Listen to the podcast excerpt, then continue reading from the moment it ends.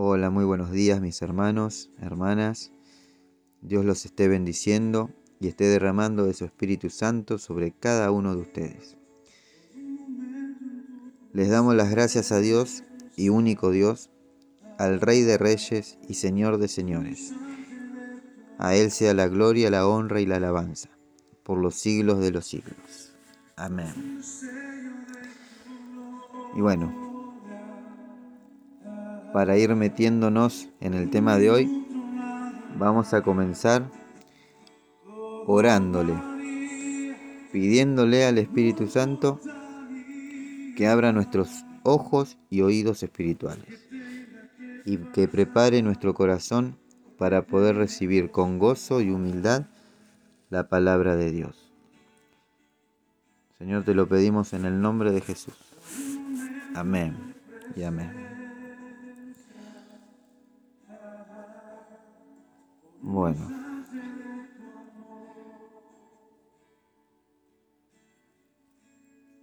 Hoy en día vemos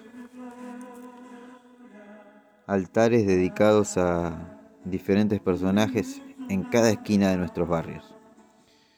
Y nos encontramos con personas que van a postrarse delante de ellos, a dedicarles ofrendas y hasta adorarlos.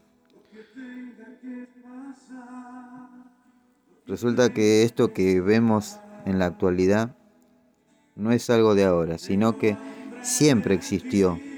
Y si miramos en el transcurso de la historia del ser humano, vemos cómo generación tras generación tras generación fabricaban sus propios ídolos y levantaban altares para adorarlos.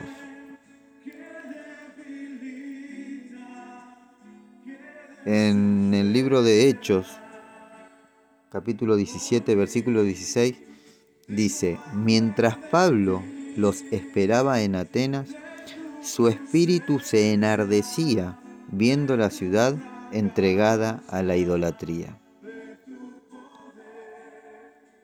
Hoy muchos barrios se encuentran entregados a la idolatría. Hay altares de todos los colores habidos y por haber. Ahora, ¿qué diferencia hay en relación entre esa época de la cual habla Pablo en Hechos 17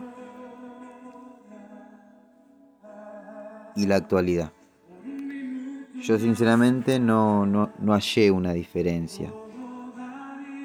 No sé si seremos, seremos peor o no, pero la idolatría hoy en día sigue estando.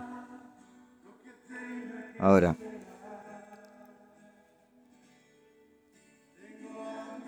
miremos hacia donde miremos, vamos a ver imágenes. Y la realidad de todo esto es que la idolatría nos conduce directamente hacia el pecado, nos aleja de la presencia de Dios y de a poco nos va llevando hacia la ruina. El Salmo 106, versículo 6, dice, y sirvieron a sus ídolos, los cuales fueron causa de su ruina. Primera de Corintios 10, 14, por tanto, amados míos, huid de la idolatría huid de la idolatría. Pablo instaba a los creyentes a que huyan de la idolatría,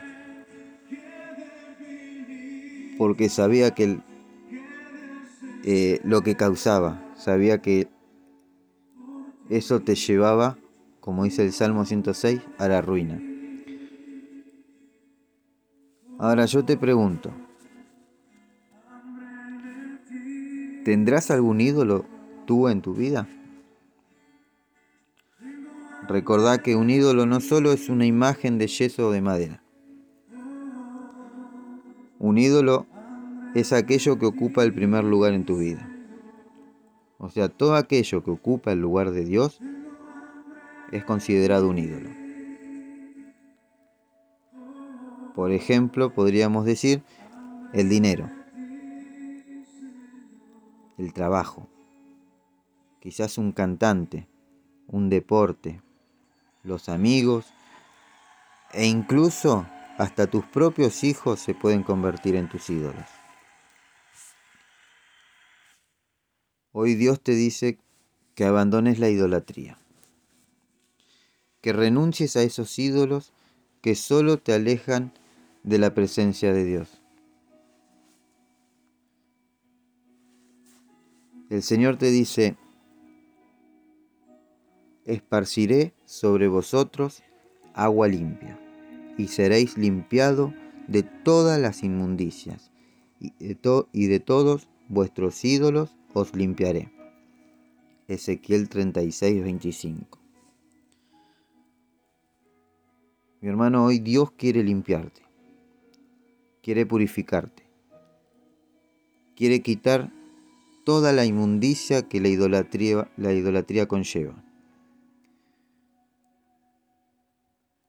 Si querés ser limpio,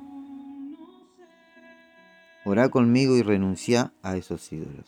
Entregale tu vida al Señor. Dale el primer lugar a Dios. Él es el único merecedor de ser alabado y glorificado, porque Él es digno. Él es santo, santo, santo.